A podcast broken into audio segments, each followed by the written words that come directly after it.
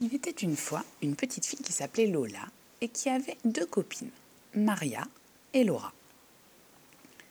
Un jour, Lola était partie pour aller chercher du pain, quand soudain, elle tomba dans un trou où elle eut très peur du noir.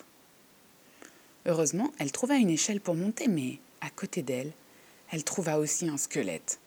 Elle s'écria Au secours À l'aide Un garçon qui passait par là entendit Lola. Il lui donna alors une corde pour qu'elle puisse escalader le mur en pierre. En sortant, elle dit au garçon Merci pour tout. Comment t'appelles-tu Je m'appelle Léo. Et c'est ainsi qu'ils tombèrent amoureux l'un de l'autre.